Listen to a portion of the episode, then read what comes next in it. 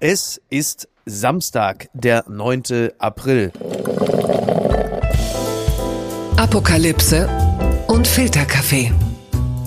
Die frisch gebrühten Schlagzeilen des Tages. Mit Mickey Beisenherz. Einen wunderschönen Samstagmorgen und herzlich willkommen zu Apokalypse und Filterkaffee mit der Wochenendbeilage. Und auch heute blicken wir ein bisschen auf das, was uns bewegt hat. Was interessiert uns? Was sind interessante Texte, Interviews, Gespräche? Worüber lohnt es sich zu reden? Und äh, sehr schön, dass er wieder da ist. Er war das letzte Mal, glaube ich, im November bei uns zu Gast. Es hat sich also wieder einiges angesammelt, über das wir reden. Er gibt mir schon Anzeichen und nickt wissend. Er ist Musiker, er ist Podcaster, er ist... Ähm, Universal-Gelehrter. Äh, er ist der Bob Dylan der Generation E-Scooter. Olli Schulz, ich grüße dich. Ich grüße dich, Micky. Einen wunderschönen guten Morgen. Auch an deine Hörerschaft. Es ist mir eine große Freude, mal wieder dabei zu sein. Ich bin richtig in Form, habe gerade noch mit Kollege Böhmermann einen Podcast aufgenommen und frühstücke ja. dich jetzt noch, noch in diesem Zuge auch noch schnell mit ab. Was war denn ähm, zwischen Böhmermann und dir so das substanziellste Thema der Folge? Du weißt, wir leben in schwierigen Zeiten. Die schwierigen Themen, die sprechen wir gar nicht mehr an. Wir haben leichte, leichte Kost gemacht in schwierigen Zeiten soll man die Menschen mit leichter Kost unterhalten. Auch so ja. haben wir versucht, mit schlüpfrigen Gags und leichter Sozialkritik für uns da irgendwie durchzuschleichen durch 90 Minuten fest und flauschig. Das ist sehr richtig. Also versuchen wir auch äh, leicht am Substanziellen vorbeizufliegen und zwar mit einer Meldung aus der Zeit. Äh, es gibt ein Wildschwein in einem Wildpark in Oberfranken. Das trug bislang den Namen Putin. Es soll aber jetzt äh, umbenannt werden, äh, denn so sagt Eckhard Mikisch, der Betreiber des Wildparks, es ist unter aller Würde würde, was der Mann abzieht. Und jetzt gibt's nun wirklich die, die größte, eigentlich die größte Demütigung für Putin. Ein Wildschwein, ein immerhin 200 Kilogramm schweres Wildschwein, äh, wird umbenannt. Ja, so. Und jetzt? Er hat ja schon, glaube ich, den Judo-Gürtel aberkannt bekommen, glaube ich. Kurz das Wildschwein oder? Nein, nein, oder? nein, Putin. Also er hat die, so. nee, er hat die Ehrenmitgliedschaft im, des Judo-Verbandes. Der war irgendwie eine ganz große Nummer. Das wurde, ja. die wurde ihm entzogen. Und jetzt genau. ist, ist, das Schwein auch noch mit dem anderen. Jetzt frage ich mich natürlich, warum hieß das Schwein überhaupt erstmal Putin? Das ist ja die Frage. Es ist ein russisches Wildschwein ah. und da war man vielleicht auch insgesamt äh, vielleicht geistig ein bisschen äh, eingeengt und hatte gedacht, naja, ein russisches Wildschwein. Außerdem, es liebt Trüffel, das weiß man. Das ja, passt ja wiederum auch ein bisschen zum, ja. zum Lebensstil äh, von Wladimir Putin. Hat man gedacht, dann nennen wir es doch Putin. Jetzt passt es aber nicht mehr ganz. Unter anderem auch deshalb, weil ukrainische Geflüchtete freien mhm. Eintritt in den Park Tag haben. Und das finden die vielleicht jetzt nicht so gut, wenn Kinder mit ihren Müttern kommen und dann fällt plötzlich der Name Putin. Guck mal, da ist Putin. Etwas, oh, der ist so ein, bitter, so, so, so ein ja. Pfleger, der komm mal her, Putin jetzt. Aber natürlich ähm, kommt das natürlich daher, dass das müssen wir uns, können wir uns nicht schönreden, Putin eine ganz lange Zeit ganz schön verkultet wurde, bevor dieser äh, fürchterliche Angriffskrieg jetzt losging. Absolut. Wo sind denn diese gesamten, aus der, vor allem aus der Hochkultur, gab es öfter mal ein Gespräch mit irgendeiner Frau, Schauspielerin oder sonst was, die dann mal im Nebensatz gefragt fallen lassen hat, den ich mag ja den Putin. Ich finde ihn ja wahnsinnig interessant. Oder auch Typen, die so meinten, ey, der kann Judo, der spricht Deutsch, der spricht Sprachen, der war beim KGB, das ist eine durchtrainierte Kampfmaschine, das ist noch ein richtiger Politiker. Wo sind die ganzen Leute? Also es gab wirklich viele Putin-Versteher. Das würde ich gerne mal aufgelistet sehen. Wir haben ja eine sehr äh, teilnahmefreudige Hörerschaft. Die werden höchstwahrscheinlich äh, schon morgen oder heute in die Kommentarleiste die Namen geschrieben haben, derer, die aus der aus dem Kulturbetrieb äh, Ich kenne da einige. Also ich habe das oft, wenn Putin, es gab, okay. ich selber kann mich nicht ganz frei machen. Letztes Jahr hängt von mir der Putin und seine Hundekalender, wo er Hunde streichelt, auch an der Wand. Oh, ja. Natürlich aus ironischen Gründen, natürlich. Trotzdem Klar. ist es so, dass Putin hier ein gutes Standing hatte äh, bei vielen Leuten, die auch gerne mal den anderen zu Wort kommen lassen oder gerne für den Außenseiter sind. Wie nennen wir denn jetzt das Schwein? Sollen wir es Gerd nennen? Das wäre doch eigentlich eine lustige Wolte, oder? Dass er jetzt einfach Gerd genannt wird. Gerhard, meinst du? Ja, Gerd. Gerd. Das Trüffelschwein. Das Trüffelschwein, ja. ne? Ja, warum nicht? Also vielleicht aber auch ein ganz anderer Name. Was, was lebensbejahendes. Nina Hagen. Degowski. Degowski. Nina Hagen. Verlierer des Tages. Will Smith wäre ja vielleicht auch ein guter Name für so ein Wildschwein gewesen. Der wird von den Oscarverleihungen ausgeschlossen. Das berichtet nicht nur die Augsburger Allgemeine. Nach dem Ohrfeigen-Eklat um Will Smith bei den 94. Academy Awards darf der King Richard Schauspieler nun nicht mehr an Oscarverleihungen und anderen Academy-Events teilnehmen. Dieser Ausschluss soll für zehn Jahre gelten. Dies gab der Verband in Los Angeles äh, bekannt. Äh, ich hatte ja eigentlich gedacht, es erwartet ihn eine schlimme Strafe, aber das ist ja im Grunde genommen eher ein Akt der Befreiung, dass man da nicht mehr hin muss muss. Den Oscar hat er ja jetzt auch. Und die Frage, die sich anknüpft, ja. ist, bedeutet das denn jetzt, dass er, weil das wurde ja auch diskutiert, jetzt auch keinen Oscar mehr bekommen kann? Das ist die Frage, wenn er jetzt die Filme seines Lebens dreht. Ne? Ich sehe aber irgendwie, tut mir leid, bei allem Respekt jetzt so, also wie die jetzt versuchen, da hart durchzugreifen, äh, die, die Academy, ich glaube, nächstes Jahr gibt's einen Pepsi-Spot, wie das genau nochmal mit Chris Rock und, und Will Smith nachgespielt wird und dann kriegen die beide wahnsinnig viel Kohle für und die, die Wogen sind geglättet. Irgendwas wird da nochmal vermarktet. Die Amerikaner sind keine Idioten, aus der Nummer wird nochmal was gemacht. Also da, da werden sie aber Chris Rock eine Menge zahlen müssen. Eine Menge. Glaube ich auch. Ich glaube aber tatsächlich, dass Will Smith gerade zu Hause sitzt und sich auch schämt für die Nummer. Das darf man mal nicht verdenken. Ich glaube nicht, dass Will Smith jetzt denkt, was war das für ein geiler Auftritt von mir, dass ich mitten während der Oscarverleihung auf die Bühne und jemanden eine geklatscht habe und mich wieder hingesetzt habe und mich wie ein Idioten aufgeführt habe. Also wie ein Idiot. Das ist, ähm, glaube ich, das darf man nicht. Ich finde das ein bisschen hart mit den zehn Jahren. Das ist ein Typ, der viele gute Filme gemacht hat, der auch lange Zeit ein großer Sympathieträger war. Und du hast im Leben nun mal, das ist in der nicht bei Künstlern, bei den Menschen, also jeder Mensch hat brüchige Phasen und der hat jetzt eine brüchige Phase. Wenn man sich mal diese Beziehung mit seiner Frau anguckt, die auch höchst toxisch meiner Meinung nach ist. Ich habe mir mal diesen Round Table angeguckt, was da so alles so Red Table Red Talk, Table, ja. was da alles so rausgehauen wird, wie die so, das ist ja fast ein Exorzismus, wie die ihr Privatleben ausschlachten. Und ähm, irgendwie tut er mir jetzt sogar ein bisschen leid. Das ist ein guter Punkt, weil das war für mich auch, was bei den Oscars geschehen ist, äh, eine, eine, eine Affekthandlung, ja. ein Moment einer nahezu beispiellosen Überkompensation im Rahmen einer toxischen Beziehung. Also in diesem, in diesem Moment, in diesen Sekunden hat er all das überkompensiert, was er im Laufe der Monate und Jahre innerhalb dieser Beziehung versäumt hat zu tun. Es gab ja diesen Red Table Talk, was ja für ihn einer öffentlichen Demütigung gleichkam. Ja in dem sie äh, häufig davon erzählt hatte, wie sie eine Affäre, eine offene Beziehung, eine offene Beziehung funktioniert ja meistens ja immer nur dann, wenn einer davon nichts weiß, ähm, mhm. wie sie eine Affäre mit dem Freund äh, des gemeinsamen Kindes, des Sohnes hatte, hat davon öffentlich erzählt. Und all diese kleinen und größeren Dinge muss er in diesem Moment gefühlt haben, dass er dachte, einerseits, ich muss meine Frau verteidigen, ich habe hier seit Jahren ihr hier nicht in Anführungsstrichen meinen Mann gestanden, ich werde hier öffentlich vorgeführt. Und alles kulminierte in diesem einen Moment, wo er dann nochmal auf die Bühne geht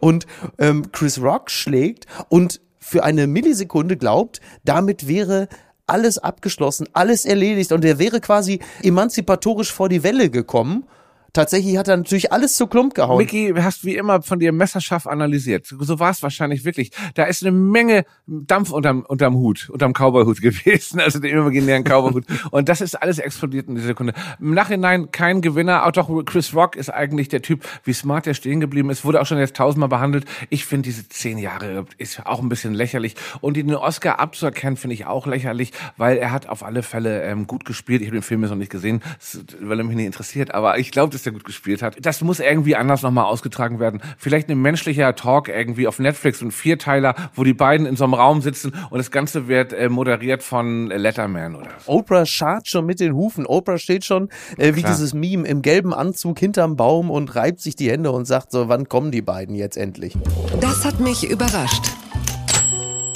Pink Floyd und Warner Music machen sich für Ukraine stark. Das berichtet die Musikwoche mit Unterstützung des ukrainischen Sängers Andrei Klivuniuk haben Pink Floyd die von Warner Music vermarktete Single Hey Hey Rise Up aufgenommen, die finanziell wie moralisch die Menschen in der Ukraine unterstützen will. Pink Floyd bedeutet in dem Zusammenhang David Gilmore und Nick Mason, die diesen ukrainischen Sänger unterstützen. Interessante Information in diesem Text und das zeigt auch sehr deutlich, welche welch unterschiedliche Welten sich da gerade begegnen. Während Gilmore die Musik für den Track schrieb, sprach der Musiker mit dem Sänger, der sich gerade in einem Krankenhausbett in Kiew von seiner Granatsplitterverletzung erholte. Ja, habe ich auch gelesen. So viel Krass, dazu. Ne? Also letztes Jahr noch ein Star gewesen. Ich weiß nicht, ob er ein großer Star war. Auf alle Fälle ist David Gilmore auf diesen Song aufmerksam geworden, beziehungsweise es ist ein TikTok-Video oder ein Instagram-Video gewesen. Und dann hat er die Musik jetzt kurzfristig da untergelegt mit Dick Mason. Äh, Roger Waters ist natürlich nicht dabei. Die sind immer noch gnadenlos zerstritten. Total. Und ähm, ja.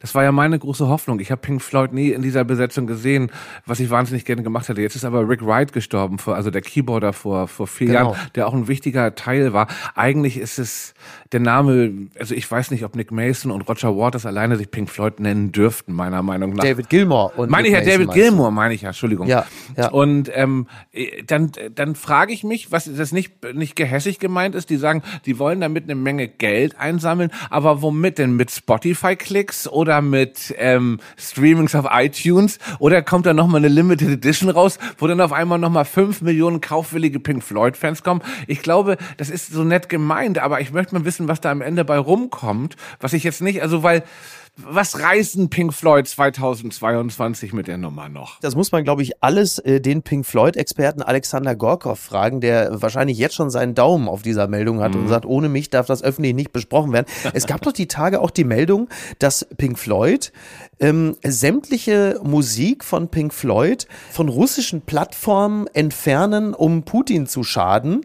Und äh, das ist aber nur die Musik, für die eben Gilmore und Mason die Rechte halten und das ist sämtliche Pink Floyd Musik ab 1987. Also wenn sie Putin schaden wollen, dann, dann lassen sie Dann sie lassen genau sie genau da. diese Platten da, diese A Momentary Lap of Reason und diese Platte genau. danach, wo dann Roger Waters nicht mehr dabei war, obwohl auch die 83er Platte nur von Roger Waters und irgendwelchen Studiomusikern eingespielt, auch grauen äh, Final Cut heißt die, glaube ich, fürchterlich ist. Also ähm, die ja. 80er Jahre, obwohl da haben sie die in Pompeii oder so irgendwo oder in Venedig doch mal gespielt auf so einer einer schwimmenden Bühne.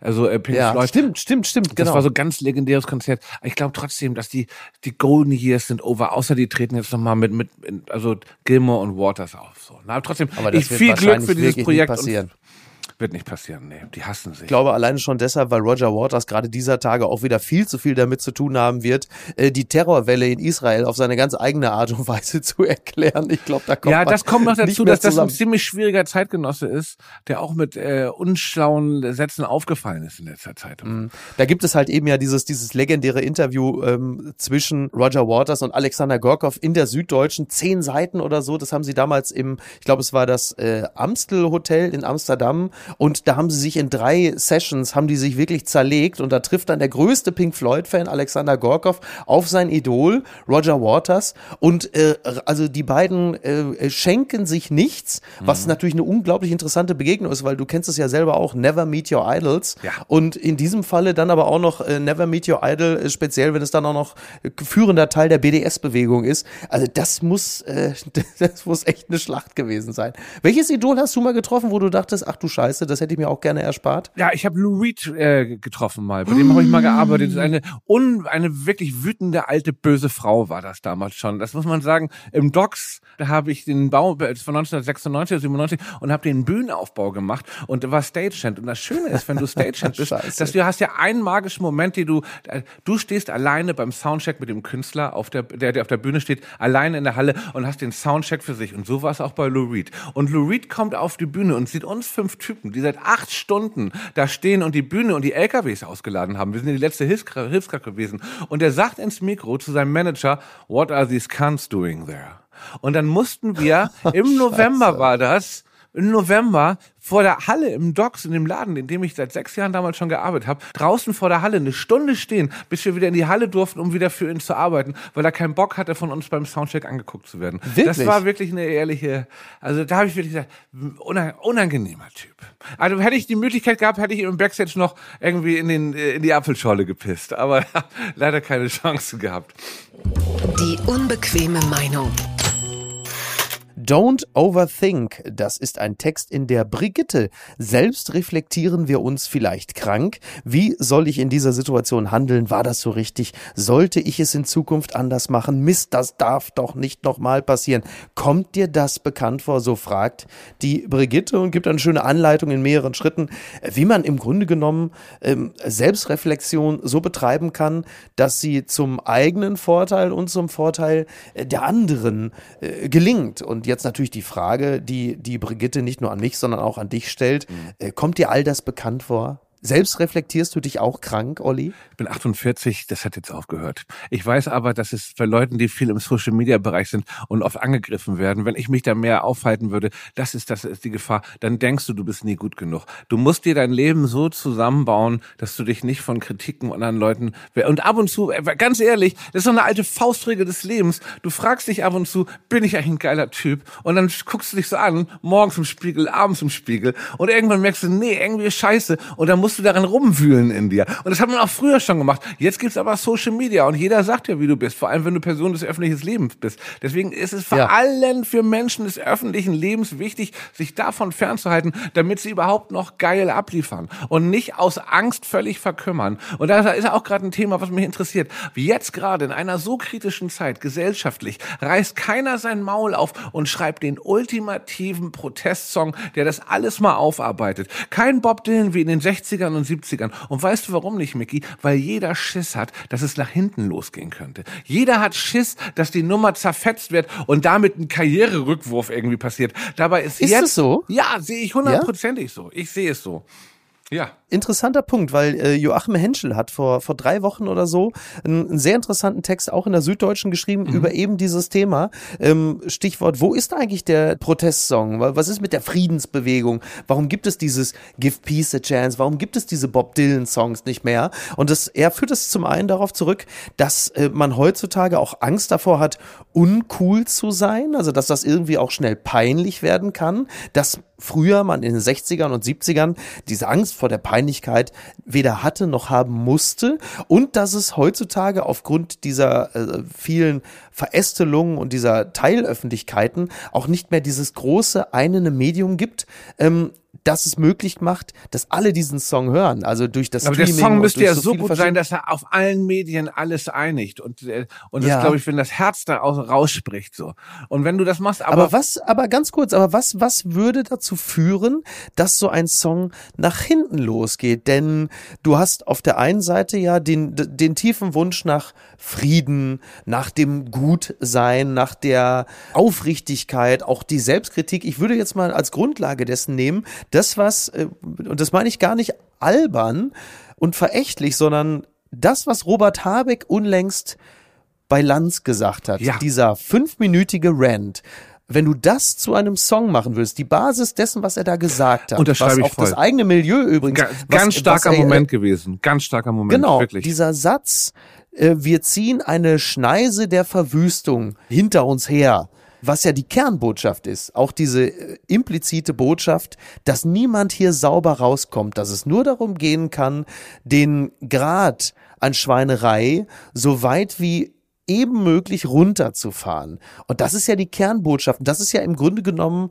auch ein, ein, real, ein realpolitischer Ansatz, wenn man gut sein will. Du wirst ja nie bei 100 Prozent landen, aber du musst ja auch nicht mit Null rauskommen, sondern irgendwo möglichst weit oben, das ist es. Und das muss doch möglich sein, das zu einem Song eigentlich müsste es möglich sein, aber es müsste ein junger Künstler machen, der noch nicht lange dabei ist, der, sag ich mal, damit, ja. also ich glaube, das müsste ein junger oder Künstlerin sein, die wirklich jetzt irgendwie das macht, von der man noch nicht so viel weiß, die mit so, weil jetzt ein alteingesessener Künstler, der seit 20 mhm. Jahren Musik macht, dem nehme ich das weniger ab zum größten Teil. Keine Ahnung. Aber sind das nicht so Leute wie Dota Care oder Max Prosa oder so, so jüngere Künstler und Künstlerinnen? Vielleicht muss das dann auch noch irgendwie den musikalischen Geschmack treffen von auch Leuten, die nicht nur jetzt Liedermacherkram hören. Das ist jetzt gar nicht böse gemeint. Ja, okay. Ich finde die beiden okay. sehr gut. Ja, ich, ja, also ich finde das sehr gut, was die machen. Aber also so ein Song oder irgendwas zu machen, vielleicht ist es auch wirklich nur von der Wunschgedanke von jemandem wie, wie mir, der in den 70er, 80er, 90er Jahren noch sowas miterlebt hat, so eine Art von Protest ja. oder auch so,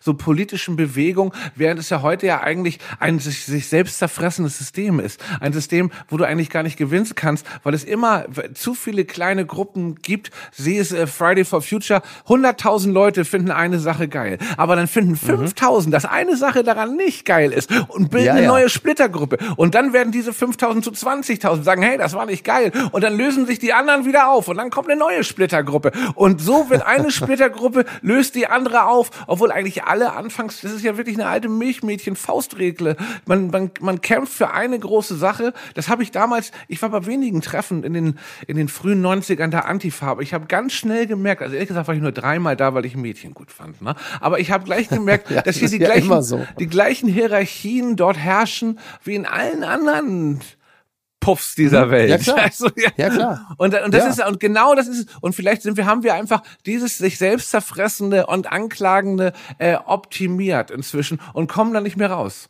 bis irgendwie wirklich irgendwie wir alle wieder irgendwie unter Steinen wohnen und und und wieder also ganz also keine Ahnung also vielleicht mhm.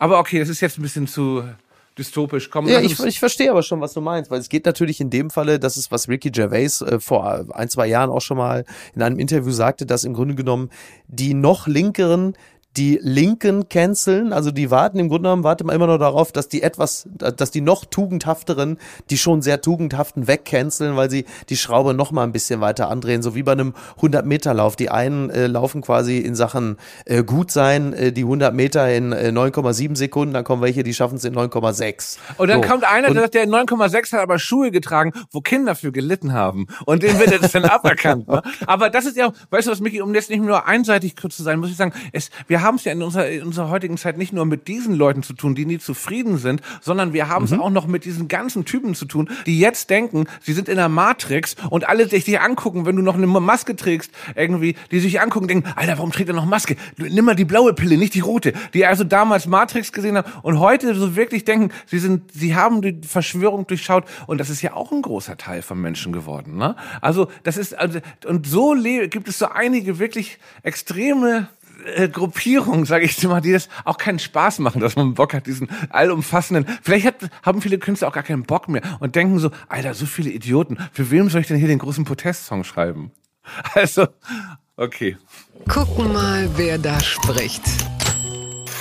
Mich hat zwar niemand danach gefragt, ich sage Ihnen aber trotzdem mal meine Meinung. So spricht Fran Lebowitz im Magazin der FAZ. Sie wurde äh, interviewt von Johanna Dürholz und das Ganze in New York. Die liebe ich ja sehr, ne? Muss ich kurz sagen, die liebe ich ja sehr. Ja, wir, wir, wir, fantastisch. Ich, ich zitiere kurz. Äh, Fran Lebowitz kennt in New York einfach jeder und seitdem Martin Scorsese ihr eine Serie widmete, kennt nun auch die ganze Welt die schärfste amerikanische Gesellschaftskritikerin. Mit uns redet sie über ihre Jobs, über Warhol, über die Welt und über alles andere auch. Also alleine dieses Interview rechtfertigt den Kauf des FAZ-Magazins. Ich finde es ganz toll, dass, ähm, also A, dass Johanna Dürholz dieses Interview geführt hat. Ich muss aber auch an dieser Stelle mal ein ganz großes Kompliment der FAZ aussprechen, dass sie sowas überhaupt noch möglich machen, dass eine Redakteurin, eine Journalistin nach New York fliegen kann, dass sie das bezahlt bekommt, um eine so tolle Frau wie Fran Lebowitz zu interviewen. Das ist doch Journalismus, das will man doch. Genau so muss es genau doch sein. Genau so will man es. Es ist ein großartiges Interview, ein schönes, fulminantes Interview. Und Fran Lebowitz, ja. ich habe das Buch mir bestellt, übrigens auf Deutsch und auf Englisch, um sicher zu gehen, dass, weil ich habe ein bisschen Schiss bei der deutschen Übersetzung. Ich habe das Buch vor ein paar Monaten Monaten schon gekauft, weil mhm. wir haben ja wahrscheinlich genauso wie du ähm, diese Netflix-Reihe gesehen, in der Martin Scorsese ihr eben einen Sockel da aufstellt. Und äh, was die Übersetzung angeht, äh, da gibt's unter anderem einen äh, Satz von ihr. Ein Journalist aus den Niederlanden hat mich neulich gefragt, was halten Sie von der niederländischen Version Ihres Buchs? Und ich schaute ihn an und sagte, wie sollte ich da etwas so sagen können? Wie die allermeisten Amerikaner beherrsche ich natürlich nur eine Sprache. Ich fragte ihn, wie ist es denn? Er sagte, schrecklich. Ich sagte, ich glaube Ihnen aufs Wort. Das Gute daran ist, ich kann sie sowieso nicht lesen. Es ist so schön. Sie ist auch einfach eine so scharfe, pointierte Sie ist ein Schreiberin, Vorbild Rednerin. fürs äh, älter werden. Sie ist gnadenlos, sie ist nicht immer politisch korrekt. Sie hat das, also aber sie sagt, mhm. sie hat ein absolut richtiges Bild von Moral und und hat ich ich ich finde es so beneidenswert. Sie hat immer noch kein Handy. Ich darf Ihnen kurz einen kleinen Teil aus dem Interview vorlesen. Bitte, bitte, so, da, so da viel wird, sie, wird sie gefragt, sie hat mir immer noch kein Handy und äh, oft wird mir gesagt, sagt sie, ich kann dich ja gar nicht erreichen. Ja, richtig so. Ich will gar nicht erreicht werden. Wer bin ich? Ein Gehirnchirurg im Notdienst, den man 24 Stunden am Tag erreichen muss und die sozialen Medien, da würde ich ja einiges verpassen. Es tut mir nicht im geringsten leid. Die Menschen tun ja immer so, als wüsste ich nicht, was das ist. Wie könnte ich das nicht wissen? Ihr redet schließlich permanent darüber. Manchmal sagen mir Leute, aber schau mal, was für nette Dinge im Internet über dich stehen. Ich bin mir sicher, es stehen mindestens genauso viele schlimme Dinge über mich im Internet. Ich habe weder Interesse daran, mich geschmeichelt zu fühlen, noch habe ich Interesse daran, beleidigt zu werden. Ich finde, so muss man so leben. Gut. Das ist so gut und so muss man ja. eigentlich leben. Und eigentlich wissen Exakt. wir es auch alle. Auch vor allem Leute, die sich aufregen darüber, was wer wo schreibt. Man weiß eigentlich, der Schlüssel dazu ist, eloquent zu sein, was natürlich auch für Typen, die zweimal die Woche, du sogar mehr noch, Podcast machen und auf dem Laufenden sein müssen. Aber eigentlich ist das der Schlüssel zu einem glücklichen Leben. Sich unabhängig zu machen von Meinungen und solchen Sachen ist natürlich immer leicht gesagt, wenn man wie sie in so einer tollen Position ist, sage ich mal, und glaube ich genug Geld hat, um seine Dreizimmer New York Wohnung, die wahrscheinlich mega cool ist, oder Vierzimmer New York zu bezahlen und auch sonst ausgesorgt hat. Aber ähm, absolutes Vorbild, die Frau, finde ich. Als wir gerade schon über das Thema Selbstreflexion sprachen, musste ich genau an diese, an diesen Absatz im Interview auch denken. Denn genau das ist ja der, also sie sagt viele andere tolle Dinge, ich würde gerne auch gleich noch ein, zwei zitieren, aber genau das ist ja der Punkt. Wir haben jetzt, glaube ich, also du hast es gerade gesagt, du hast aus ihrer luxuriösen äh, Position herausgeschlossen. Ich glaube, der Vorteil ist, und das gilt ja sowohl für dich als auch für mich, ist in diesem Falle wirklich die Gnade der frühen Geburt oder der früheren Geburt, ja. da wir natürlich die Gelegenheit und das große Glück hatten, unseren Charakter, unsere Persönlichkeit auszuformen, analog und nicht korrumpiert durch das, was, also wenn du dir vorstellst, du bist noch sehr jung und du mhm. bist noch extrem formbar, was schon schwer genug ist in einer analogen Welt, in einem Elternhaus, in einem kleinen Kosmos wie der Schule, dem Schulhof oder von mir aus auch dem Heimatdorf, das ist schon schwer genug. Aber wenn du dir vorstellst, du bist noch so durchlässig, du bist noch so weich, du hast noch kein wirkliches Rückgrat und dann kommt das komplette Internet mit seinem Bewertungsbrutalismus dazu. Ja. Wie willst du das schaffen? Du bist ja so durchlässig und so verwundbar und da ist es, glaube ich, einfacher, wenn man analog, dass du viel einfacher in der Lage bist, einen Charakter auszubilden und einigermaßen gut zu wissen, wer du so bist und was deine Stärken und Schwächen sind, ohne korrumpiert zu werden. Und da kommen wir jetzt zum Zuspruch und zum Negativen, ohne korrumpiert zu werden von dem, was im Internet dir an Applaus und an Negativen entgegenkommt. Und da halte ich es genauso wie du. Trau weder dem übersteigerten Lob noch der übersteigerten Kritik. Weil Richtig, es korrumpiert ja. dich so oder so es macht irgendwas mit dir und, und meistens hält es keine 24 Stunden an dieses Gefühl, sondern es ist nur ein irreführendes Gefühl, das sich entweder zu geil oder zu weit runterzieht. Und beides muss man gar nicht haben. Stabil bleiben wie Fran Lebowitz. Das ist, das ist, das ist Lebensmotto. Das ist tatsächlich, also deswegen, ich kann das auch nur, ich, also ich habe das Buch noch nicht gelesen, ich habe es Niki geschenkt. Ich weiß nicht, ob sie es mittlerweile gelesen hat, ansonsten werde ich sie jetzt einfach wegnehmen. Ein Megasatz zum Thema Erziehung. Man sollte, hatte ich habe ich, ich, gerade heute Morgen gelesen, ich lese mal morgens, da sagt sie, man sollte seinem Kind nur fragen, was es zum Abendbrot essen möchte, wenn es auch die Rechnung zahlt. Also den Satz fand ich irgendwie ziemlich gut, weil immer diese ganzen Eltern, was willst du heute Abend essen? Ich wurde von meinen Eltern damals schon nie gefragt. Das ist so genau dieses Gefühl. Bei uns, also es ist nun mal so, es gab zu essen, was auf den Tisch kommt, während ich heute ja, auch so, ja, sie möchte jetzt, sie möchte die Nudeln nicht. Sie, also das ist so gut, dieser Satz, der bringt es so auf den Punkt. Naja. Okay. Ich mache den Fehler natürlich auch regelmäßig und äh, ja, stelle. Ich habe mich da äh, auch, ich kann mich wieder frei machen, dass ich nochmal was anderes aufgesetzt habe. Aber eigentlich ist auch das genauso, wie sie es gerade sagt. Also zu viele Optionen, das kennen wir in erster Linie, ähm, wenn wir die Benutzeroberfläche von Netflix durchscrollen. Zu viele Optionen können auch lähmen. Da ist es ganz gut, wenn man jemanden hat, der sagt, das machen wir jetzt mal so und so. Äh, das, das hilft schon, zumal Kinder sich früh genug noch von all dem emanzipieren. Äh, es ist sehr schön schön auch, was sie über das Schreiben sagt. Das Schreiben ist gerade eben angesagt. Hier gibt es extrem viele Schreibschulen und sie sind sehr, sehr teuer. Was glauben Sie wohl, wer da hingeht? Meine Freundin Toni Morrison hat in Princeton über Jahrzehnte hinweg das Schreiben gelehrt und sie hat es dort geliebt, die akademische Umgebung geliebt. Einmal fragte ich sie, hast du jemals auch nur eine Person unterrichtet, die wirklich talentiert war? Und sie sagte, nein. Erfolgreich? Ja. Aber talentiert? Nein. Und wissen Sie warum? Sie können für Talent nicht zur Schule gehen. Talent ist zufällig verteilt. Für mich ist eine Schule fürs Schreiben wie eine Schule für Körpergröße. Ich bin 1,62 Meter, ich wäre aber gern 1,72 Meter. Dann gehe ich also zur Schule dafür. Werde ich dann 1,72 Meter sein? Nein. Aber wir tun so, als ob. Es ist einfach lächerlich. Toll. Toll. Einfach toll. Aber wirklich so einen ja. scharfsinnigen Verstand und das auch noch alles mit so einem brillanten Humor. Ich hoffe, dass da noch, ich habe gelesen in dem Interview, dass sie zwei Produktionen gemacht hat mit, mit, mit Scorsese, ob da noch eine zweite Staffel gemeint ist oder noch irgendeine andere Produktion. Ich würde mich über alles, was da kommt, freuen, muss ich ganz ehrlich sagen. Also Zu sagen hätte sie äh, definitiv noch eine ganze Menge. An dieser Stelle äh, können wir, glaube ich, eine, eine dreifache Empfehlung aussprechen. Also zum einen kauft euch dieses Buch, äh, holt euch äh, beziehungsweise ähm, schaut die Netflix-Doku über sie und holt euch um Gottes Willen das FAZ-Magazin. Äh, eine Entscheidung, äh, so ein Interview zu führen, muss ja auch belohnt werden. Das ja, tolles, umfangreiches Interview, wirklich. Bitte empören Sie sich jetzt. Russische Influencerinnen zerstören ihre Chanel-Handtaschen. Das berichtet NTV. Manche Dinge erledigen sich einfach von selbst. Nehmen wir den schlechten Einfluss von einigen Influencerinnen.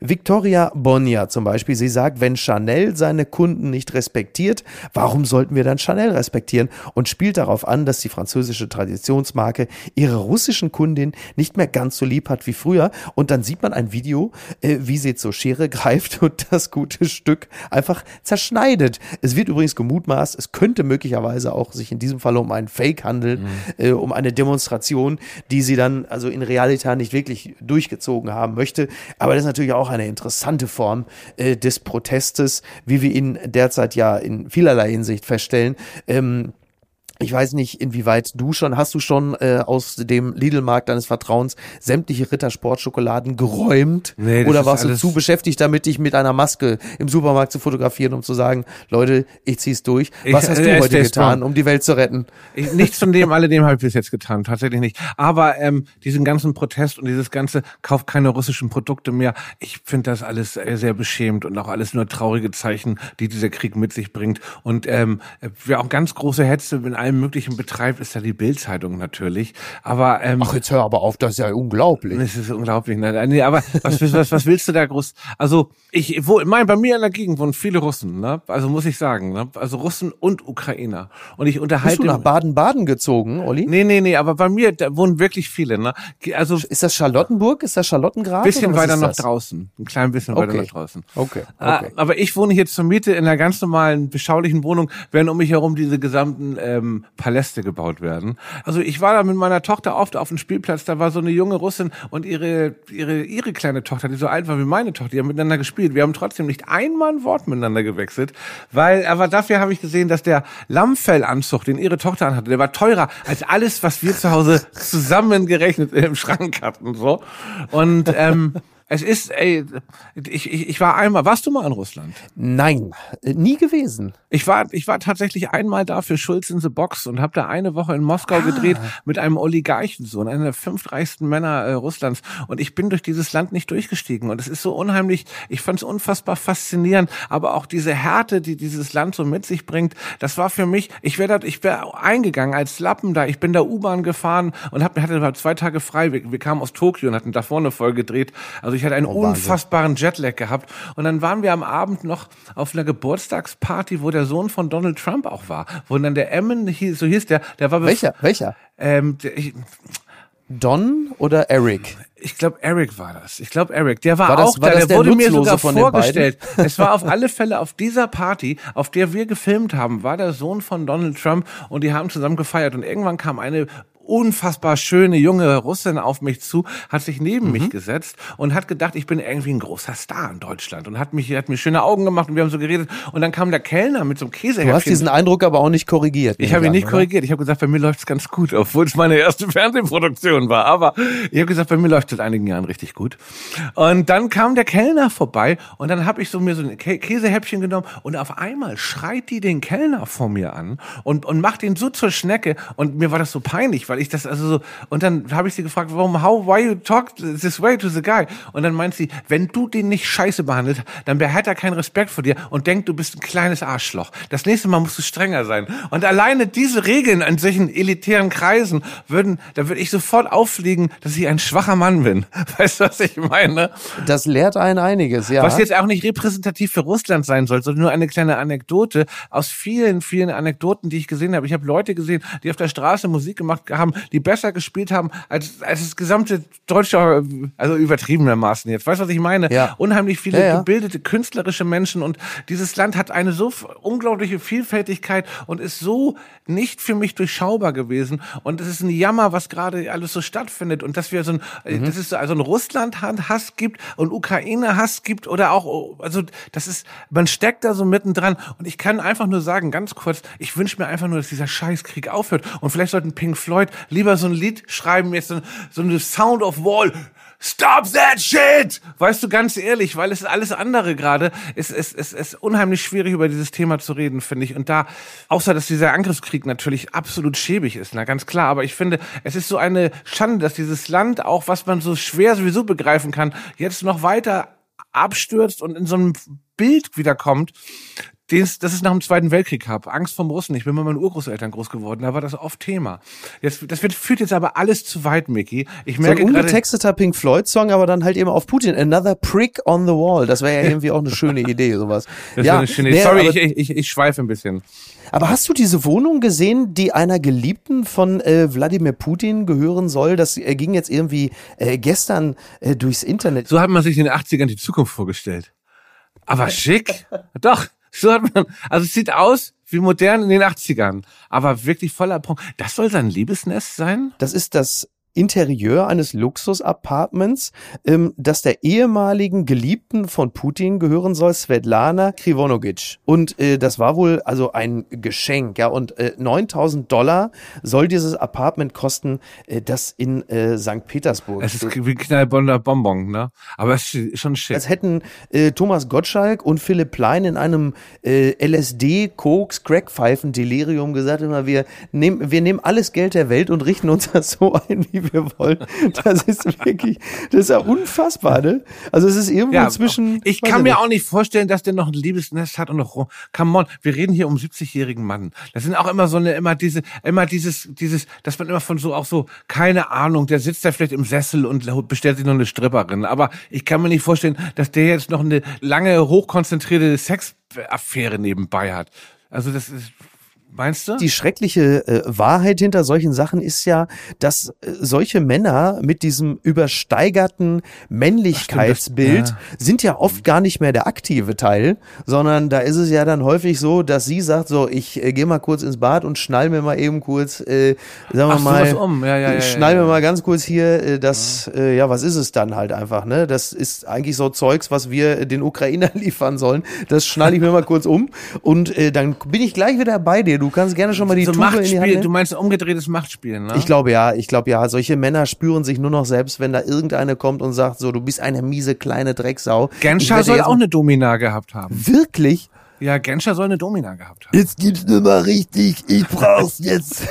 oh Gott, Genscher soll eine Domina gehabt Doch, weiß ich aus relativ, relativ Wie redest du denn über Rita Süßmut? Das ist ja wirklich nicht Nee, aber wirklich, der hat eine, der, das, aber deswegen war der so ein lieber Kerl auch. Auch, auch ein souveräner Außenminister. Weil der, der wurde regelmäßig nach Strich und Faden ausgefeitscht. Ich bin also, eine äh, ganz arme Sau, es tut mir leid.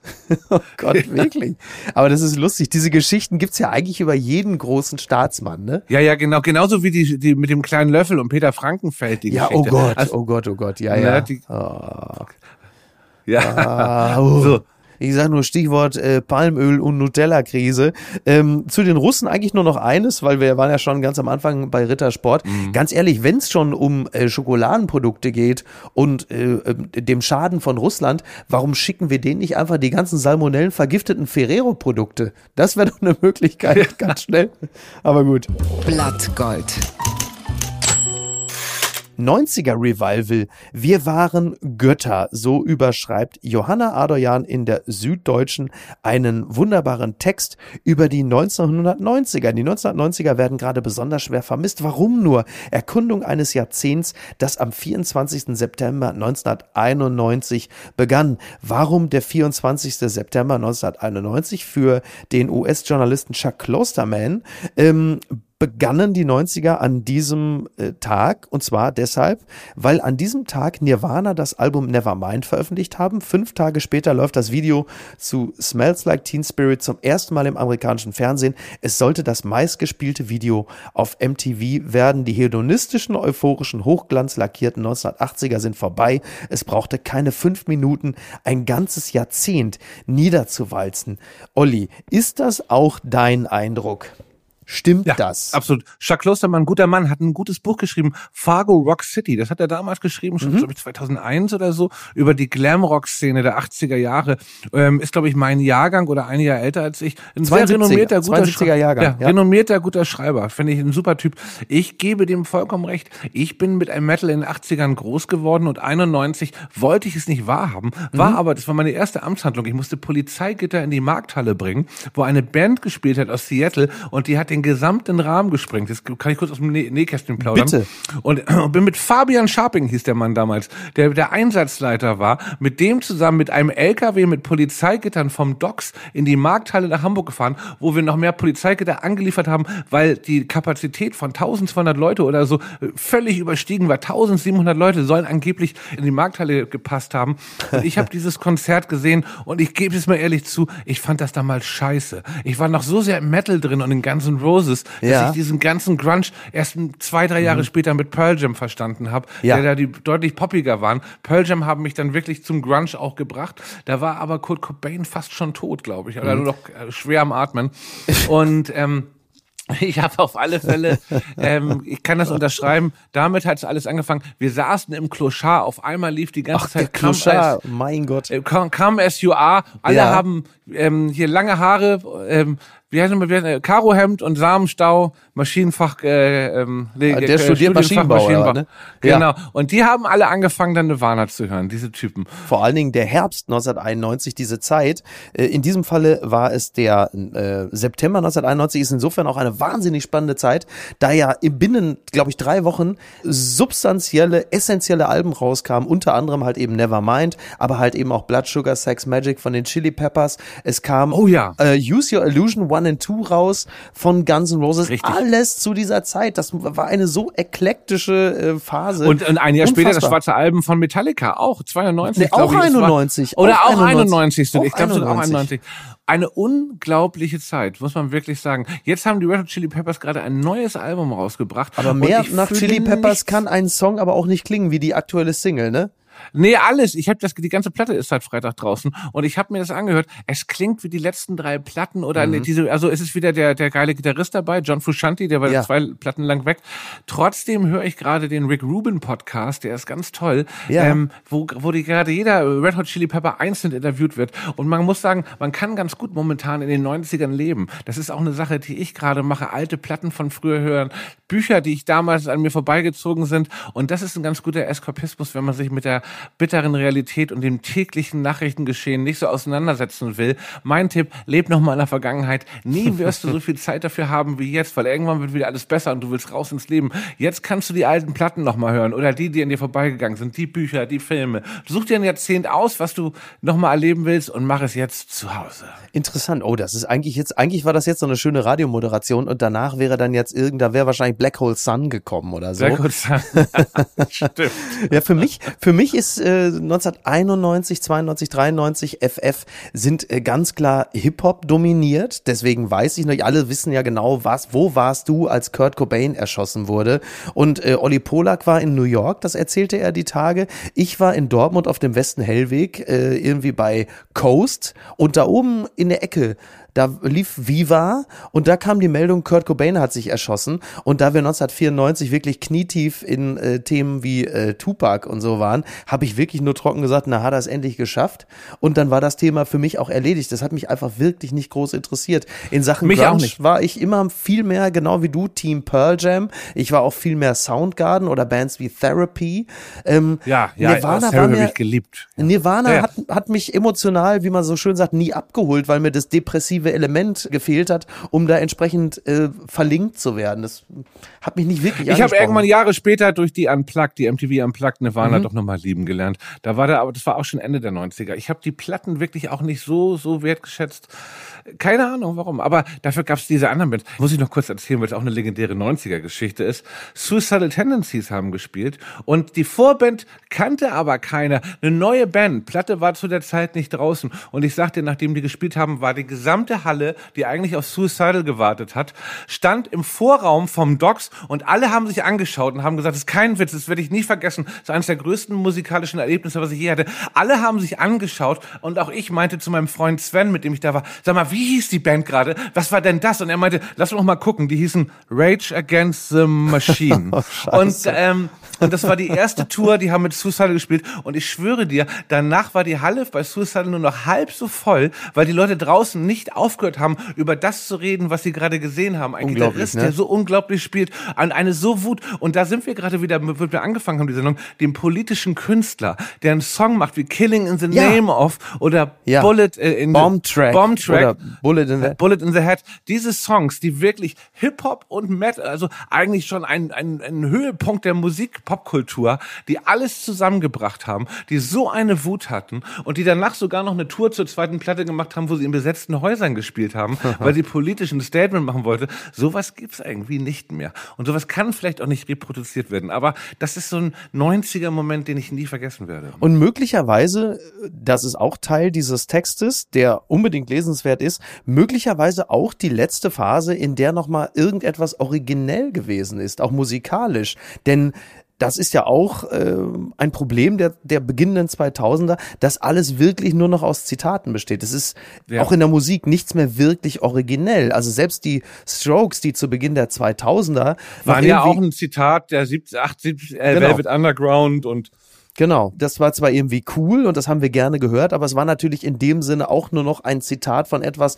was es vorher auch schon gegeben hat. Und auch das naja, ist natürlich Techno ein bisschen... Ist, Techno ist aber auch in den 90ern stand Techno, würde ich noch dazu zählen, als letzte große Revolution. Ja, Hip-Hop halt auch noch in dem Sinne. Ne? Ja. Also klar, in den 80er mhm. war natürlich die, da ging es richtig los, aber so in den 90ern hatte der Hip-Hop, der Gangster-Rap... am explodieren gewesen. Genau. Aber ja. in den 90ern war alles an Musikrichtung groß und heute ist es auch alles irgendwie doch noch groß, nur vielleicht kriegen wir es nicht mehr mit, weil wir nicht die Zugänge haben zu den Kanälen, wo junge Menschen sich das reinziehen, sage ich Ja, und diversifiziert, ne? Also auch aufgrund der ja. verschiedenen Ausspielwege gibt's auch nicht mehr dieses, diese eine große Richtung, auf die alle abfahren, sondern da hat sich jetzt jeder wirklich im, im, im übertragenen Sinne in die Clubs zurückgezogen und macht das dann in seiner eigenen Peer Group aus.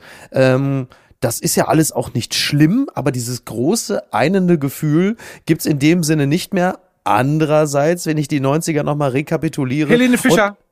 Helene Fischer, ich, ich wollte, doch noch. Ich wollte mit Hathaway kontern und sagen, vielleicht ist es auch ganz gut so. ja, vielleicht ist es auch ganz gut so. Wir wollen auch gar nicht den, das ist auch alles nur gerade ein Überblick, eine Erkenntnis und ja, kein ja. Hinterherwein der vergangenen Zeiten, weil die kommen nie wieder und das weiß man auch. Und es gibt auch viele gute neue Bands, die ich auch immer Absolut. noch entdecke. Ja, bei, bei Fest und Flauschig habe ich halt so doch den Musikpart übernommen, weil Jan halt einfach gar keine Ahnung von Musik ja, hat. Und, und deswegen. Ja, der hat ja auch viel mehr damit zu tun, für Radwege in Köln zu kämpfen. Wie soll der Mann denn noch nebenbei sich für Musik interessieren? Immerhin. Wir machen? Köln schöner. Ja. ja. also da hat er sich was ja, hat aber viel zu tun. ähm, auf alle Fälle ganz, ist ganz kurz, ganz von, kurz übrigens, ja, ganz kurz, ja. ist es überhaupt sinnvoll, äh, in Köln für Radwege zu kämpfen? Weil im besten Falle, wenn er mehr durchgesetzt hat, würde das ja für jeden einzelnen Bürger bedeuten, wenn du mit dem Rad durch Köln fährst, dann hm. äh, brauchst du ja viel mehr Zeit. Das heißt, du musst dir diese Stadt viel länger ansehen. Also wenn du mit 80 durch die Innenstadt fahren würdest, hättest du es ja viel schneller hinter dir. Ist ja optisch ist, wir haben auch gerade heute darüber geredet, was die hässliche Stadt nicht schafft, macht der Mensch in Köln wieder wett, die Herzlichkeit. Das ist es ja nun mal. Und welche Stadt, also habe ich, ist so, wenn ich auf Tour gehe und ich sehe auf dem Tourrider, morgen geht's nach Köln, weiß ich, Konzert kann nicht scheiße werden. Die Leute sind dankbar am Leben zu sein. Und wir jeden Tag, diese Stadt ist ein Mana. Ein Mana an die Menschlichkeit und an die Freude. Das muss man Das sagen. muss man wirklich sagen. Äh, du wolltest gerade noch musikalisch sagen. Ich habe ja die Ja, komm, vergess es, ich laber dich hier voll mit Musik. Die Leute wollen dich hören. Ich wollte hier gar nicht so viel reden und ähm, dich hier heute am Samstag, obwohl es die große Samstagssendung, da können wir auch mal quatschen. Da kann man ne? das machen, das kann man. Du kannst also jetzt gerne noch was empfehlen, bitte.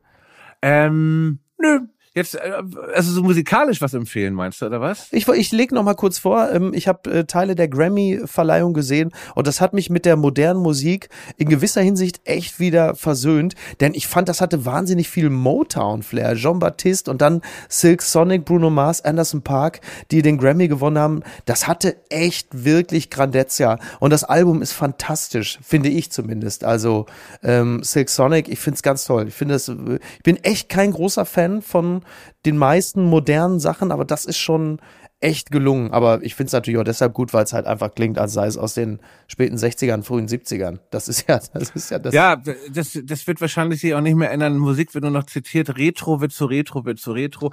Also solange geile Songs dabei rumkommen, die einen immer noch mitnehmen oder abholen. Ähm, ich hatte dir nach der letzten Sendung, die wir gemacht haben, einen 80s-Song äh, geschickt. Ja, der ist super. Von der Band, der super ist von der Band, äh, warte mal, den kann ich ja mal kurz empfehlen. Ein Song, der meiner Meinung nach so klingt, als wenn der wirklich aus den, die Band heißt, warte mal, Black Cap heißen die, glaube ich. Ja, mhm. Black Cap und der Song heißt Rotzlers Rules. Super, der wird mittlerweile auch bei ja. Radio 1 gespielt. Ja, wirklich. Ja. Ich bin so ein Influencer. Rotzlers Rules, auf alle Fälle ein mega Song, gut. Der, der, der wirklich so klingt, als wenn die 80er nochmal zurückkommen und dir nochmal kurz die Hand schütteln. Da haben wir beide übrigens ja ähm, im, im Austausch unsere äh, Zuneigung zu 80s Pop, zu, vor allen Dingen zu 80s Gay Pop ähm, uns gegenseitig bekunden, die Communards und so. Was, äh, also ein Communards, Pet Shop Boys, ähm, also diese gesamten Bands, die damals vor allem Hit Me, äh, wie, wie hieß nochmal dieser Hit That Perfect Beat Boy, das ist ja die absolute absolute Bumshymne gewesen vom Bronski Beat.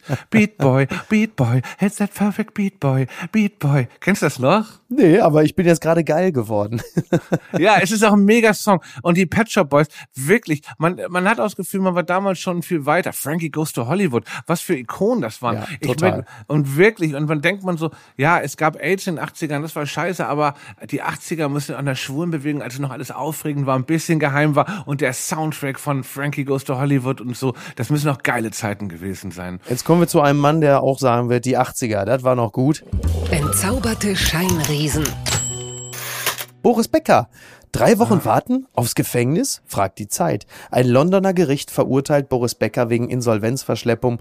Ob er auch ins Gefängnis muss, erfährt er erst Ende April. Ja, das ist ja auch eine richtige Scheiße. Ne? Also äh, die Jury hat Boris Becker am Freitag in vier von 24 Anklagepunkten schuldig gesprochen. Demnach sei erwiesen, dass er seinem Insolvenzverwalter Teile seines Vermögens vorenthalten habe. Das genaue Strafmaß soll erst am 29 20. April verkündet werden. Bis dahin darf Boris Becker das Land nicht verlassen. Mein erstes Gefühl war, mir tut die Mutter von Boris Becker leid. Die Frau ist 86 ja. Jahre alt.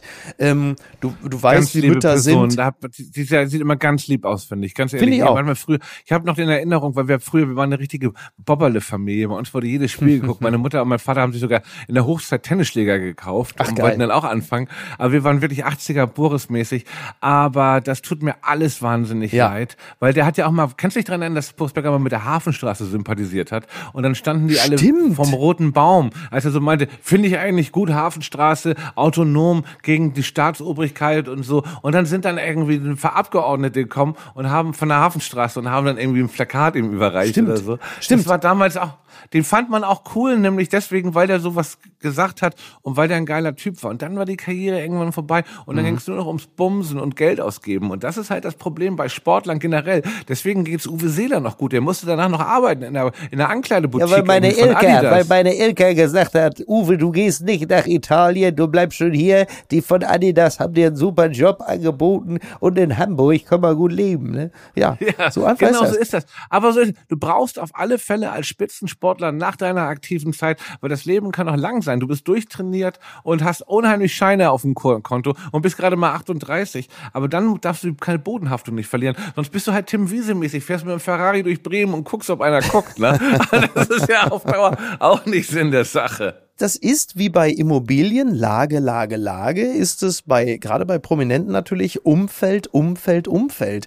Und ähm, das, was Boris Becker möglicherweise gefehlt hat, war eben das. Es ist ja auch ein bisschen problematisch, wenn du äh, mit, also spätestens mit 17, aber natürlich schon 14, 15, 16, immer gesagt bekommst, dass du der Größte bist, dann glaubst du das natürlich irgendwann und bist dann, wie man so schön sagt, auch äh, beratungsresistent und äh, spätestens mit Scheidung Nummer eins wurde der Kostenapparat natürlich immer immenser. Er hat ja dann zwischenzeitlich auch Anna Ermakova, ähm, also der mhm. Tochter, dem ähm, der, der Besenkammer-Affäre, um das auch mal zu zitieren, hat er ja äh, für drei Millionen auch ein Apartment in London irgendwie gekauft. Das ist mittlerweile wieder verkauft. Aber gut, sei es drum. Mhm. Da geht ja ein unfassbares Geld raus. Und wenn entsprechend nichts mehr reinkommt, ja, dann passiert das. Er hat einfach komplett den Überblick verloren. Also ähm, natürlich völlig aus der Distanz betrachtet. Äh, ich glaube, da steckte wenig kriminelle Energie dahinter im eigentlichen Sinne. Also er ist ja nicht Bernie Madoff oder Jürgen Haxen, sondern er hat halt den Überblick verloren. Deswegen haben natürlich trotzdem sehr viele Menschen ein gutes Recht, A, ihr Geld zurückzuverlangen und B, auch Genugtuung oder Satisfaktion äh, zu verlangen dafür, dass jemand sie um mehrere hunderttausend Euro geprellt hat. Das ist völlig klar.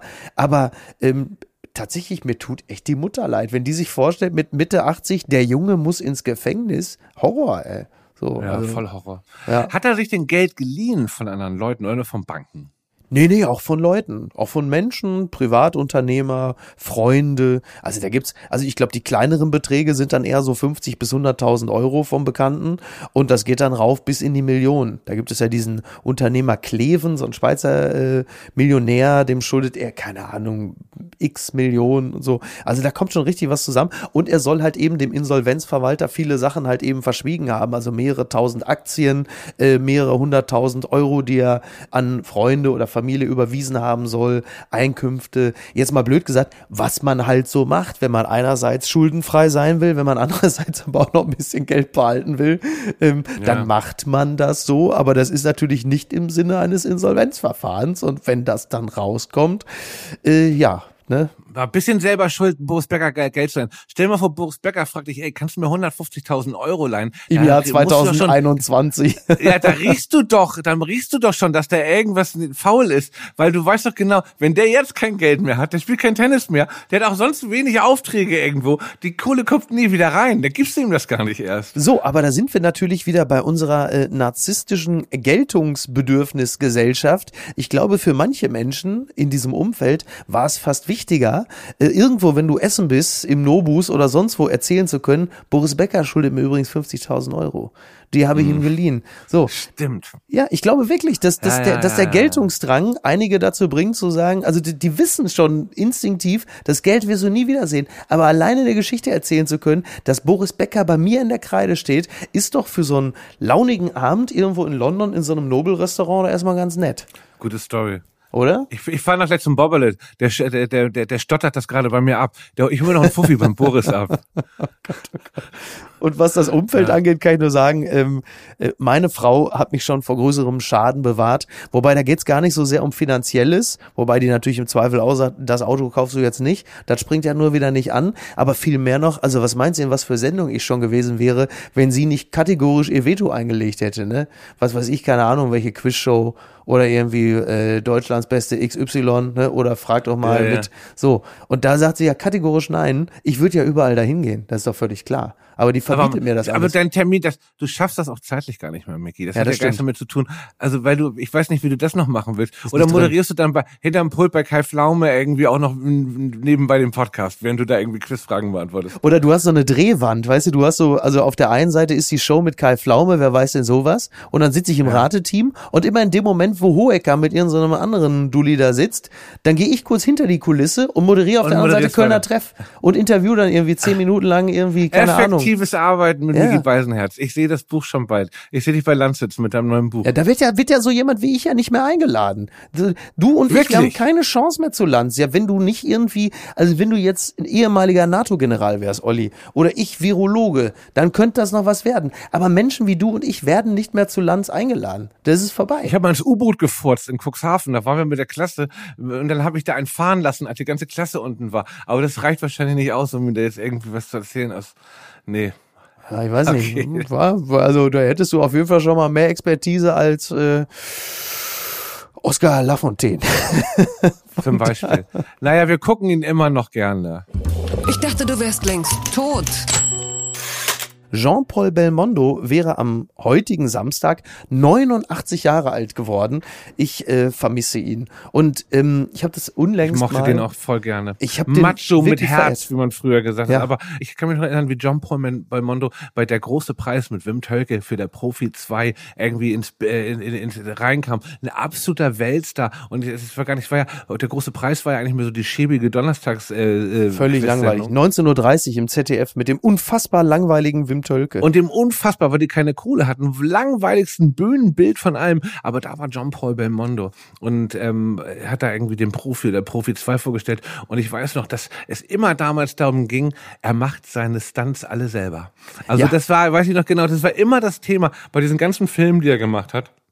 Und wenn man ab und zu mal Bock hat, wie heißt nochmal Eiskalt wie der Tod hier, dieser mit, mit ist er mit ihm, mit Jean-Paul Belmondo auch und äh, äh, Alain Delon, ich weiß nicht genau, oder die Killer, keine Ahnung, einer von diesen Klassikern. Aber ab und zu gibt's mir auf Amazon Prime einfach einen Film, da steht so Belmondo von 1968 oder auch ein Film von Lino Ventura, oh, sag ich mal, aus dem Jahre, äh, aus dem Jahre ähm, 1962, italienisch, französisch, bulgarische Produktion und meistens sind das voll geile Filme. Wirklich, das ja, sind ja. meistens geile Filme. Ich liebe ja ein irrer Typ von 1977 mit Jean-Paul Belmondo und Raquel Welch. Das ist wirklich, ich glaube, da kommt alles zusammen, was diese Filme damals ausgezeichnet hat. Ähm, es ist ja alles zu viel. Also Raquel Welch ist zu viel Frau, Jean-Paul Belmondo ist zu viel Mann. Äh, es wird noch über Stotterer gelacht. Homosexualität und Homosexuelle werden natürlich veralbert. Es ist also alles so ja. unfassbar unkorrekt. Es ist alles so falsch und es ist alles so drüber, dass es auf eine Art und Weise dann natürlich auch wieder unglaublich Spaß macht. Die, die Musik ist toll, der Soundtrack ist toll toll. Belmondo, wie er in einem Affenkostüm äh, links und rechts besoffen durch den Supermarkt sich an so einem Seil schwenkt, in irgendeinen Stapel hineinkracht, seine Stunts alle selber macht, mit einem Tiger in einem Vorgarten kämpft. Es ist von vorne bis hinten einfach ein großer Spaß. Es ist fantastisch. Kann ich nur dringend empfehlen. Und Jean-Paul Belmondo Bisschen war wie die, damals, äh, Adriano 44 Jahre alt. Film. Ja, der war damals schon war 44 Alter, ne? Jahre alt und das ist für mich, für mich war das echt immer auch so eine Art, alleine schon deshalb ein Vorbild, weil man immer gesehen hat, dass man auch mit einem zerknautschten, zerfurchten Gesicht noch sehr attraktiv sein kann und Rollkragenpullover. Äh, letztes Jahr mit 88 Jahren gestorben, wie ich finde, ein gnädiges Alter für jemanden, der noch sehr lange sehr fit war. Und es gibt ein wunderbares Foto und daran mit orientiere dem Hund? ich äh, mit dem Hund nee. und es gibt das Foto mit dem Hund? Nee, das kenne ich glaube ich nicht. Schicke ich, schick ich dir gleich mal. Mach das mal. Und es gibt zwei Fotos, an, an denen orientiere ich mich. Zum einen siehst du Belmondo in Tennisshorts auf dem Tennisplatz mit freiem Oberkörper, ungefähr in meinem Alter. Sieht fantastisch aus. Und das andere Foto ist Belmondo ungefähr mit 80, 82, mit einem alten Freund von ihm und noch einem dritten. Und die sitzen auf der Zuschauertribüne bei den French Open. Drei alte Männer, die sich köstlich amüsieren, äh, einen erzählen und sich das Tennisspiel angucken. Und ich dachte, das ist doch das Erstrebenswerte. Erfahrungswerte. Da will man doch eigentlich hinkommen. Mehr will man doch eigentlich gar nicht vom Leben, als am Ende da sitzen äh, und ein bisschen dummes Zeug erzählen, im Zweifel jungen Frauen nachgucken und ansonsten ein bisschen so tun, als hätte man das Leben verstanden. Und ähm, genau so tun und, und aber seinen Frieden haben, seinen Frieden im Herzen haben, oder? Genau, seinen Frieden im Herzen haben und mhm. vielleicht für ein paar Minuten ignorieren, dass äh, um diesen immer noch sehr jungen Geist schon ganz schön viel alter Körper herumgewachsen ist. Und dann hat man's wenn man Glück hat, mit einem Schlag äh, dann auch hinter sich. Irgendwann hinter sich gebracht. Ja, ich fand ihn auch immer toll. Rest in Peace, Jean-Paul Belmondo. Und wir beide, wir warten jetzt einfach nur am Montag darauf, dass, und da würde ich 1000 Euro drauf setzen, ein Satz, den Boris Becker vermutlich auch zu häufig gesagt hat, dass Post von Wagner am Montag natürlich sich Boris Becker widmet. Irgendwie sowas wie, lieber Boris Becker. Boris Becker. Du hast die, die Freiheit. waren ein Volksheld für uns. Natürlich. Sie haben die Freiheit. Du, an den duzt er ja. Du hast die Freiheit des Westens am Netz verteidigt. Mit deinem Racket. Da setze ich viel Geld drauf. Und ähm, da freuen wir uns drauf. Ansonsten, Olli, bedanke ich mich ganz herzlich. Ich entlasse dich jetzt ins Wochenende. Du hast es geschafft. Du kannst jetzt endlich. Micky, es war mir eine große Freude. Es ist immer eine große Freude. Ich hoffe, ich habe die Leute jetzt nicht so viel mit Musik-Nerd. Nein, aber ich hänge gerade, ich hänge gerade echt in so einer, es ist manchmal sehr schwer, auch wenn man dir selber zweimal die Woche Podcast macht und sich immer vorbereitet mit aktuellen Tagesthemen. Ab und zu ist es wirklich gut. Manchmal lebe ich wirklich gerade wie 1997. Gucke mir einen alten Highschool-Film an oder nochmal zurück in die Zukunft. Dann höre ich eine alte Iron Maiden-Platte oder Fear of the Dark von 92 und guck mal, ob da auch noch gute Songs sind. Olli, Olli, wo ja. du, wo du ja im Jahr 1997 lebst, du musst jetzt ganz stark sein. Lady Di ist tot. Ich weiß. An dem Wochenende habe ich beim Zillow Festival in Hildesheim gearbeitet. Egal, okay. Hey, ja, zu jedem Point hier in der Story. Vielen Dank für die Einladung. Ich wünsche dir alles Gute. Freue mich darauf, wenn wir uns mal wieder hören oder sehen. Bitte. Wir sind uns ja neulich mal, man darf noch nicht sagen wo, aber wir sind uns ja neulich Stimmt. mal am Set begegnet. An einem Filmset sind wir uns begegnet, ja. Genau. Also da, auch da erwartet euch da draußen noch ja, einiges. Oh ja. oh ja. Ja, vor allen Dingen, ich hatte im Gegensatz äh, zu Olli, ich hatte einen echten Stunt ja, auszuführen. Und zwar wie Jean-Paul Belmondo habe ich meinen Stunt selbst gemacht. Ich habe es mitbekommen. Und der Stuntman ist, glaube ich, ins Krankenhaus gekommen. Ne? Das stimmt, Aber das darüber, das, das erzählen wir vielleicht beim nächsten Mal. Das Vielen lieben wir. Dank, alles Olli. Gute und Dank bis dir. bald. Apokalypse und Filtercafé ist eine Studio Bummens Produktion mit freundlicher Unterstützung der Florida Entertainment. Redaktion Niki Hassania. Executive Producer Tobias Baukhage. Produktion Hanna Marahiel. Ton und Schnitt Lara Schneider. Neue Episoden gibt es immer montags, mittwochs, freitags und samstags. Überall, wo es Podcasts gibt. Stimme der Vernunft und unerreicht gute Sprecherin der Rubriken Bettina Rust. Die Studio Bummens Podcast-Empfehlung. Hallo, ich bin Jan Müller. Seit 2019 mache ich meinen Podcast Reflektor. Es geht um Musik und um die Geschichten hinter der Musik. Ich selbst spiele bei Tokotronic. Ich weiß, was es bedeutet, Musik zu machen, in einer Band zu spielen, Alben aufzunehmen und auf Tour zu sein. Ich kenne alle Facetten, die sich mit diesem Beruf verbinden. Drama und Euphorie. Und genau darüber spreche ich mit meinen Gästen bei Reflektor. Was verbindet uns? Was unterscheidet uns? Reflektor gibt euch einen Blick hinter die Kulissen der Musikwelt, den ihr sonst nirgendwo bekommt. Die Liste der Menschen, mit denen ich bereits sprach, ist lang. Deichkind, Campino, Jens Rachut, Doro Pesch, Judith Holofernes, Casper, Igor Levitt, Haftbefehl, Esther Bejarano, Charlie Hübner und viele, viele mehr. Am 14. März ist die Winterpause zu Ende. Dann geht es weiter mit neuen Gästen, jeden Freitag. Ich freue mich drauf und ich freue mich auf euch. Wer nicht so lange warten möchte, der kann sich im Club Reflektor ganz besondere exklusive Folgen anhören. Hört gerne rein bei steadyhq.com.